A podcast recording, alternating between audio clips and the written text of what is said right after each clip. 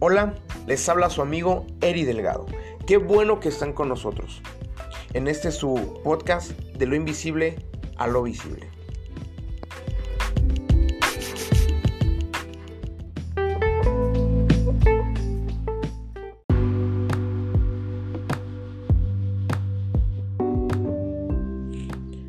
Hola mis amigos, Dios les bendiga. Vamos a seguir con nuestro tema, con este podcast acerca del duelo, del proceso de duelo, de la pérdida. Y habíamos comentado en el episodio pasado cómo se presentaba esta etapa, la primera etapa de la negación en el proceso. Y les voy a decir algo curioso. Esa semana que pasó aquí en casa eh, vino una señora, una vecina, con un problema de pérdida, con un problema eh, para ella muy grande, ¿verdad? Como les digo, la pérdida no es grande ni pequeña, simplemente es pérdida. Puede ser la pérdida de un ser querido hasta la pérdida de algo, de, un pequeño, no sé, eh, pues no puedo decir juguete, pero algún objeto de valor. Y de valor no tanto económico, sino valor sentimental. Yo tengo eh, dentro de mis tesoros, aquí en casa, lo que tengo más de valor es mi laptop, pero no por el modelo ni, ni que sea algo físico, sino porque ahí tengo documentos, ahí tengo eh, libros en PDF, tengo varias cosas que, a mí me interesan. Tengo mis libros, dentro de mis libros tengo la colección de, de la Torah, del Tanaj. Tengo una colección de Biblias también, aproximadamente unas 20 Biblias. No son muchas, yo sé que no son muchas, pero son de diferentes versiones, entre ellas católicas del lenguaje actual, este, antiguas, Reina Valera, etcétera, todas. Entonces, para mí es, es mi tesoro. Y dentro de las cositas que me han regalado, tengo aquí, incluso lo tengo a la mano. Este se llama Mele. Mele es un peluche de león que me regaló mi mamá ahora que llegó de los cabos. Tiene una mirada muy tierna a pesar de ser un león. Es regordete. Y tiene el cabello alborotado como me lo dejo cuando no me peino. Así que ese es uno de mis tesoros. Otro de mis tesoros es una playera que me regaló mi esposa a los cuando cumplí 30 años, hace dos años ya. Que dice este 1987, 30 años siendo geniales y trae un león. Y otro de mis tesoros es una pulsera que precisamente este domingo me puse. Una eh, pulserita para caballero de bolitas negras, piedritas negras, con un león que me regaló mi amigo y mi pastor Alex, el cual aprecio mucho también. Es uno de mis tesoros también. Y vaya, pues a eso me refiero, a que a veces tenemos alguna pérdida este, por muy pequeño que sea el objeto, si es un objeto, aunque no haya costado mucho, o aunque no te haya costado que haya sido un regalo, que no tenga gran valor eh, económico o mayor costo económico, pero sí tiene un gran valor sentimental para ti. Eh, de eso hablo cuando digo que hay pérdidas también de ese tipo. Entonces vino mi vecina, la señora de aquí de la esquina, con un problema de pérdida. Uno de sus hijos, o más bien su único hijo varón, también tiene una pequeña, pues se movió de ciudad hace un mes. Ella venía con un eh, dolor en el pecho físico, así una angustia física. Le costaba trabajo respirar, se sentía triste, en depresión y con los conocimientos que tenemos por lo que hemos estado documentándonos acerca de duelo, pude, Dios, Dios me permitió eh, llevarla a un proceso de, sanidad. Eh, un proceso de sanidad que primeramente Dios vamos a continuar. Si se dieron cuenta, le tuve que, pausar porque estaba pasando el señor que vende agua y escuchaba a la niña ahí, el agua. Cuando digo la niña es que tiene una grabación, el, el señor este que vende agua, garrafones de agua, eh, y trae su camioneta y trae una grabación de una niña gritando, ¡El agua! está padre, está muy cura esa grabación. Pero bueno, tuve que cortarle una disculpa. Y les comentaba, eh, Dios me permitió llevarla a un proceso, empezar un proceso con ella. Aceptó a Cristo en su corazón, tuvimos la oportunidad de orar por ella. Recuerden que eh, yo soy de corte pues, cristiano, evangélico, y en todas mis conversaciones está Dios en todas mis conversaciones. Al menos trato que esté ahí. Yo no puedo hacer nada. No tengo eh, yo herramientas suficientes para, para hacer las cosas. Entonces, en todo, en mi vida, trato de que esté el Señor ahí. Y en los procesos, igual. Y es preferible, como les comentaba acerca de la fe. La fe es un elemento importante en medio del duelo. La fe no te quita el dolor. La fe no te quita el, el golpe, no te quita el dolor, no te protege de, de la angustia. Jesús dijo, en el mundo tendréis aflicción, pero no se preocupen, porque yo he vencido al mundo. Él no nos prometió que íbamos a estar sin, sin dolor, sin angustia, sin angustia, perdón, no nos prometió que íbamos a estar exentos de problemas, de enfermedades. Si viene alguien a decirte, entre comillas, cristiano, o con fe cristiana, evangélica, pentecostal, etc., pero que de corte cristiano, que te venga a decir, ven, ven a Cristo, vas a parar de sufrir Ojo, vas a parar de sufrir. Mejor hazlo a un lado. Porque es una mentira. Es un embustero. En el cristianismo no paras de sufrir. No, y nunca, en ninguna religión vas a parar de sufrir. Vas a aprender a manejar el dolor, el sufrimiento, la angustia. Había Hace mucho nos cuenta mi amigo, un pastor también, en una prédica nos contaba. Había eh, o hubo un concurso de, de pintura, pero con temática, una temática en específico. Y la temática era representar la paz, plasmar la paz en, en, un cuadro, en un lienzo. Hubo tres ganadores. El primero era el típico lago con la casita de fondo y un atardecer. Ese era uno de los ganadores, el tercer lugar.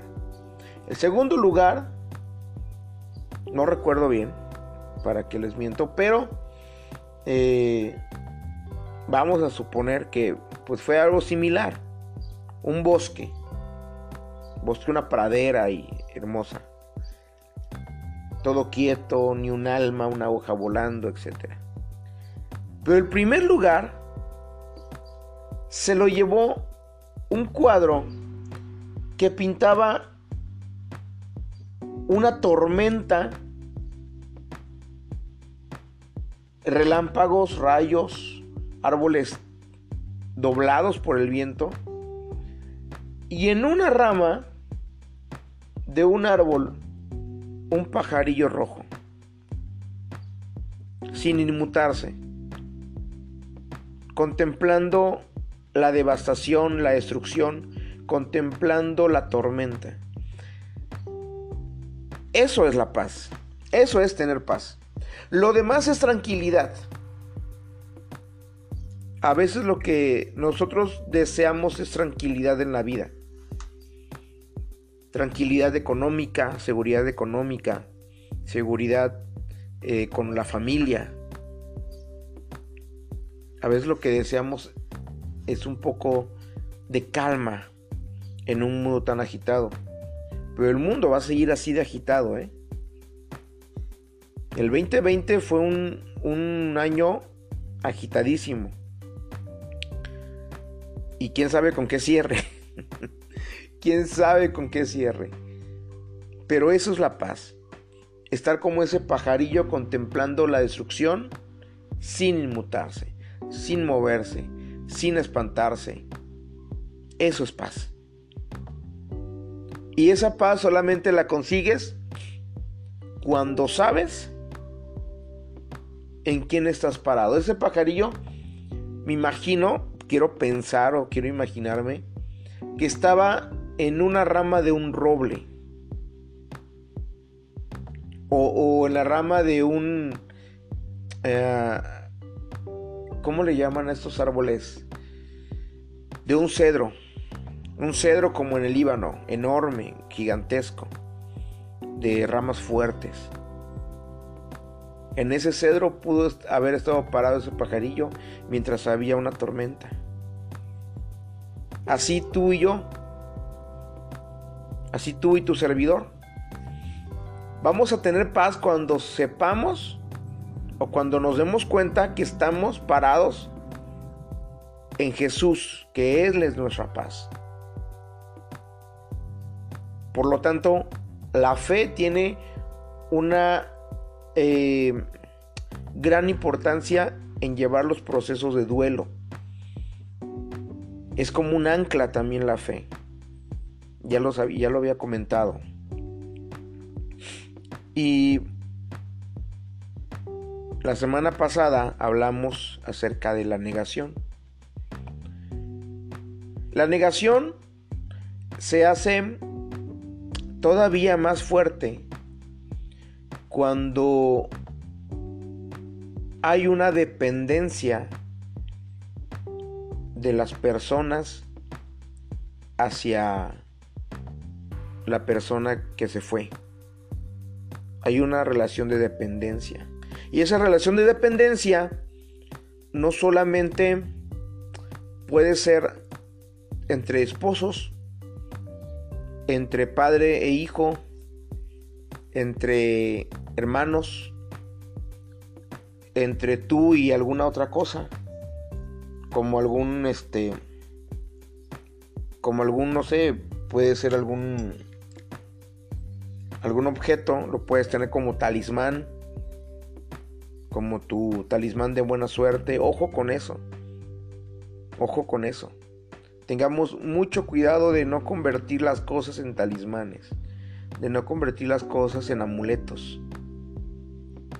El hombre está creado por Dios para tener una relación de dependencia, pero con Dios.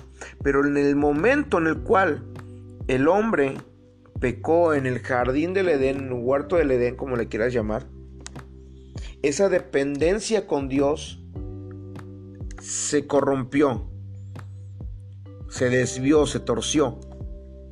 Y esa dependencia ahora la usamos o la anclamos con cualquier otra cosa. Con un santo, con una figura, una estatuilla, con algún objeto. Como les comentaba hace rato, la playera que me regaló mi esposa puede ser un talismán, la puedo usar como talismán, como un amuleto. El, em, la, la pulsera que me regaló mi amigo la puedo usar como un amuleto. El mele, que es mi, que es mi osito, bueno, mi, mi león de peluche que me regaló mi mamá, lo puedo usar como amuleto. Cualquier cosa lo puedo usar como amuleto.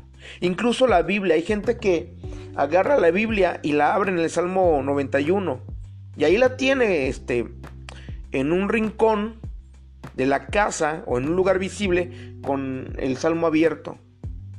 Ojo con eso. Pero también puedes utilizar como un amuleto o, con esa relación de dependencia a tu papá, a tu mamá, a tus hermanos, a tus hijos. Ojo, las mamás, las madres, y se da más aquí en, el continente americano, se da más aquí en, bueno, mm, puedo decirlo, aquí en Latinoamérica. Se da mucho que las madres tienen a sus hijos varones con esa relación de dependencia. Ya no les importa lo que diga el marido, les importa lo que su hijo varón diga. Ven en el hijo ese respaldo que no tienen con sus maridos. Todavía a mí me tocó eh, ser parte de esa generación. A mí todavía me tocó ver eso. Quizás ahorita las mamás milenias no lo hagan. No, no sé. Pero todavía mi abuela eh, era de las que ya no tenía una vida marital con mi abuelo. Sin embargo, vivían juntos. Maltrataba a mi abuelo. Sin embargo, vivían juntos. Pero lo que dijeran sus hijos varones era ley. Específicamente el mayor. Y el mayor no era el primogénito. El primogénito fue una mujer, una dama, la cual ya falleció.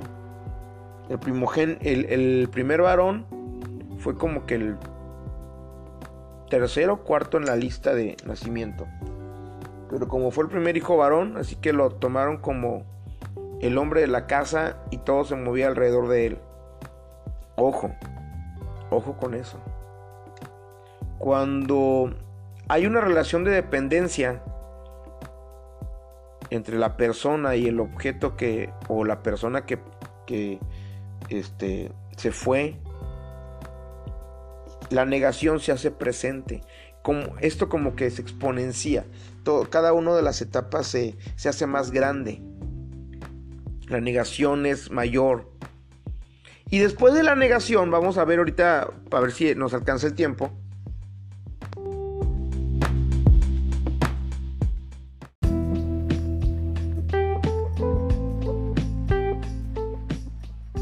Después de la negación viene la ira. Y dentro de la ira eh, hay, otro, otro experto que lo maneja diferente. Pero la doctora Elizabeth Ross, esta psiquiatra, nos señala que la siguiente etapa es la ira. Acuérdense que vamos a ver dos o más eh, formas de dividir el proceso del duelo.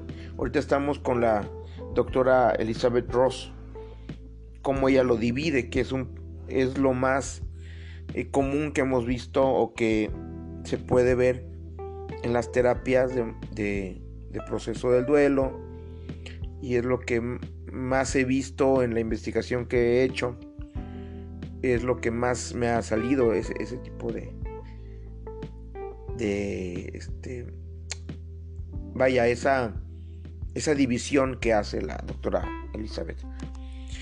Y como les comentaba la ira es la siguiente etapa que se manifiesta de muchas formas ¿eh? muchísimas formas.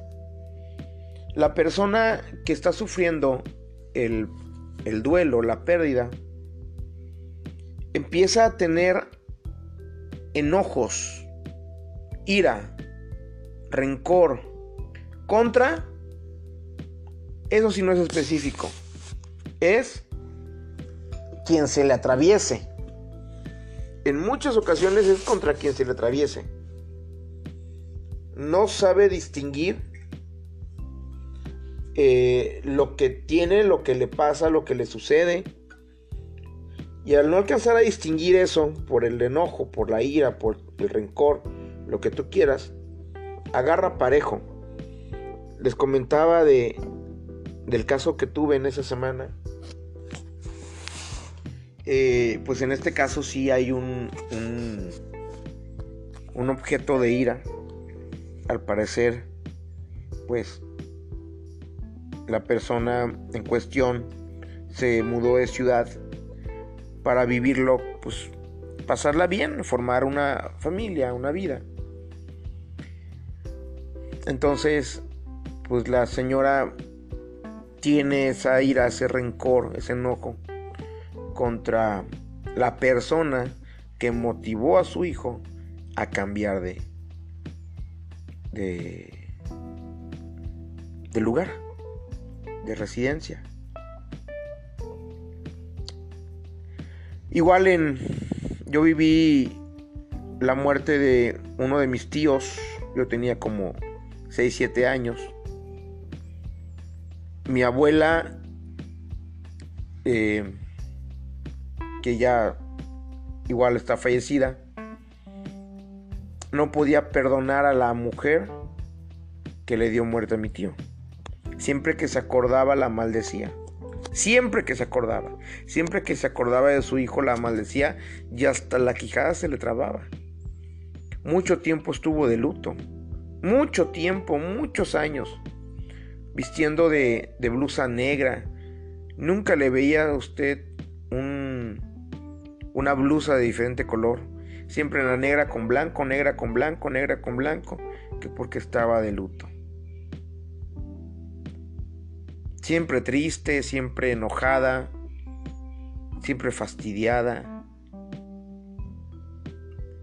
La ira se presenta eh, y es dependiendo de las personas cómo se manifiesta dependiendo de los temperamentos. Hay un escritor, Tim LaHaye, que dice que eh, hay cuatro temperamentos básicos. Cuatro temperamentos básicos en el hombre.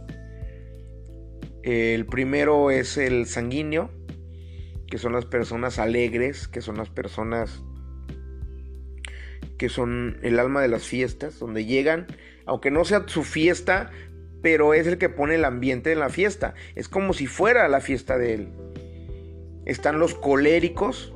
Bueno, perdón, antes. El sanguíneo es muy dado a ser desordenado. Es muy dado a ser desordenado. Es muy dado a las bromas. Es muy dado a la risa, a la alegría. El colérico, ahora sí el colérico, es muy ordenado. Los grandes líderes de la historia han sido coléricos. ¿Como quién? Como Hitler. Los grandes líderes de la iglesia, también Pablo, Pedro, eran de temperamentos muy fuertes.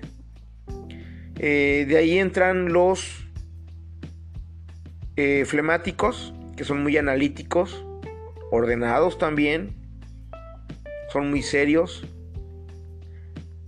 Dicen que los grandes asesinos seriales, la mayoría son flemáticos, la mayoría son flemáticos, porque son los que guardan emociones, son los que se guardan aquí en el corazón todas las emociones y cuando saltan esas emociones hacen un despanzurre.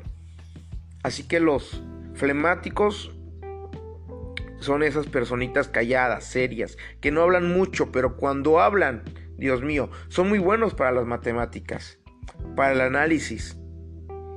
Y por último, los melancólicos. Los melancólicos son aquellas personas que sus frases típicas son nadie me quiere, vaya hasta que me hablas, pues sí yo dije, ya no me va a hablar, ya no me quiere, ya no me ha hablado. Esos son los melancólicos. Los melancólicos tienen un gran corazón, son tan amorosos, tan... Eh, tienen esa parte sensible a flor de piel. Y dependiendo de esos temperamentos, bueno, Tim LaHaye también comenta en su libro que esos temperamentos pueden combinarse, ¿no? De tal manera que hay eh, sanguíneos coléricos, hay coléricos sanguíneos, pero también hay flemáticos sanguíneos y flemáticos coléricos. Y ya es una revoltura ahí, está bastante padre. Está muy, muy padre. Tienen que leerlo. Los cuatro temperamentos, está padrísimo. Y dependiendo de eso, de, de esos temperamentos, las emociones también se tornan diferentes. Es la ira, pero imagínate la ira con un sanguíneo, manifestada en un sanguíneo. A veces los sanguíneos suelen ser bromistas, es ahí donde entra el sarcasmo, donde entra la burla. Eh, o tratan de reír para ocultar sus sus miedos, sus penas, sus temores. Imagínense la ira manifestada en un colérico. Uy, uy, yo creo que si tienes algún amigo colérico y lo has visto iracundo, yo creo que ya te ya se te vino a la mente. Bueno, imagínate también la ira manifestada en un flemático. Y por último, imagínate la ira manifestada en un melancólico. ¿Verdad que torna los matices cambian? Pues bueno, o sea, es la misma etapa del proceso de duelo, pero en diferentes eh, temperamentos o personalidades. De ahí que nos va a poder ayudar ese e, e, ese, ese, elemento, el temperamento, nos, va a poder ayudar para eh, poder identificar en qué etapa está eh, nuestro, nuestra persona ayudar. ¿Cómo le vamos a poder? No, no es nuestra, nuestro paciente, porque en ningún momento somos terapeutas. No tenemos ese grado, bueno, al menos su servidor no. Pero sí a la persona que estamos ayudando.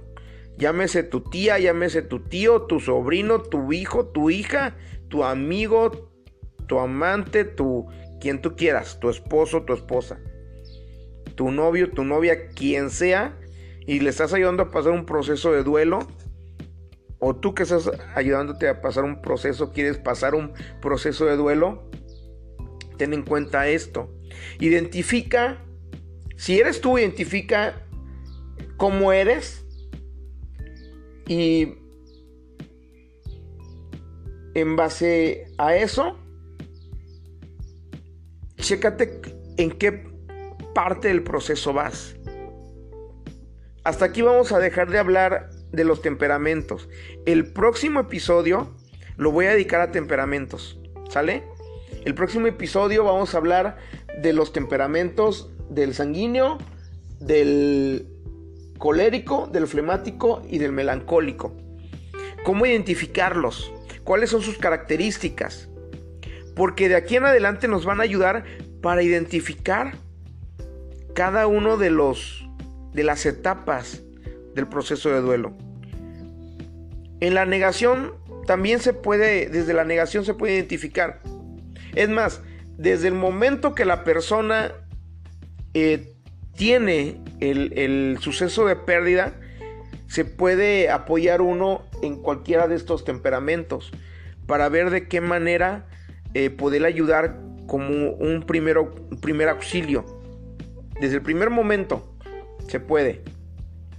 Pero acá es más marcado. La ira, desde la ira es un poquito más marcado el asunto. Igual la negación. La negación puede llegar y puede influir el temperamento. Yo creo que sí puede influir pero en la ira empieza a ser más marcado. Después de la ira viene el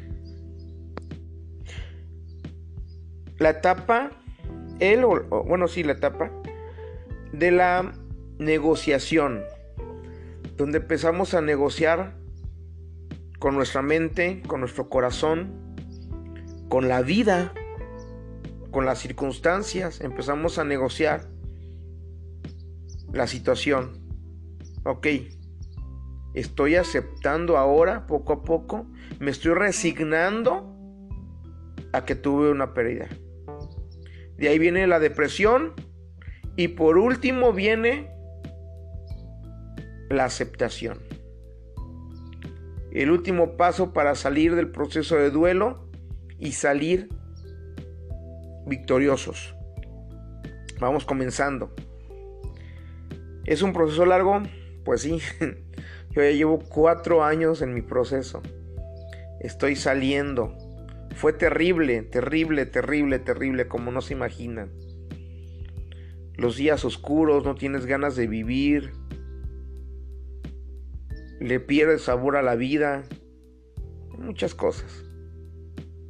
Pero agradezco a Dios por la vida, primero de Jesucristo, mi Señor, que puso todo para que pudiera haber un buen proceso de duelo por la vida de mi madre, de mi esposa principalmente, que ha estado a mi lado todo el tiempo, todo el tiempo. De mis amigos, de mi pastor Alex. Es mi amigo, es mi pastor. Es un hermano mayor para mí. Es un ejemplo a seguir. De mi, su papá, de mi pastor Sergio, de su mamá. Que ya sea en momentos de dolor o en momentos donde metí la pata. Ojo, también voy a hablar de eso más adelante. En cuestión del pecado. Es terrible que dejes a un enfermo ocioso y solo en una casa. Es terrible. Luego vamos a hablar por qué. En esos momentos ellos estuvieron ahí para sostenerme, mis amigos, mis amigos Abby, Richard, Juan, Patty, bueno, chorre de amigos que Dios ha puesto alrededor de mí, que son los que me han sostenido en esos momentos de angustia, que han estado ahí conmigo, echándole ganas porque ellos me han ayudado a pasar el proceso de duelo. Igual voy a hacer un paréntesis para hablar de todo eso, que es muy importante en el proceso. ¿Sale? Por lo mientras, pues, aquí le paramos. Espero que lo que hoy escuchamos, lo que hoy hablamos sea de valor para tu vida y lo puedas aplicar también. Dios te bendiga, cuídate mucho y estamos en contacto. A un solo mensajito. Puedes buscarme en mis redes sociales como Eri Delgado Así estoy en Instagram. Así estoy en Facebook. No subo muchas cosas en Instagram, no me gusta mucho. Pero en Facebook me puedes encontrar, Messenger. Y te voy a pedir de favor que compartas este podcast y le ayudes a más gente a seguir su proceso de duelo. Dios te bendiga. Chao.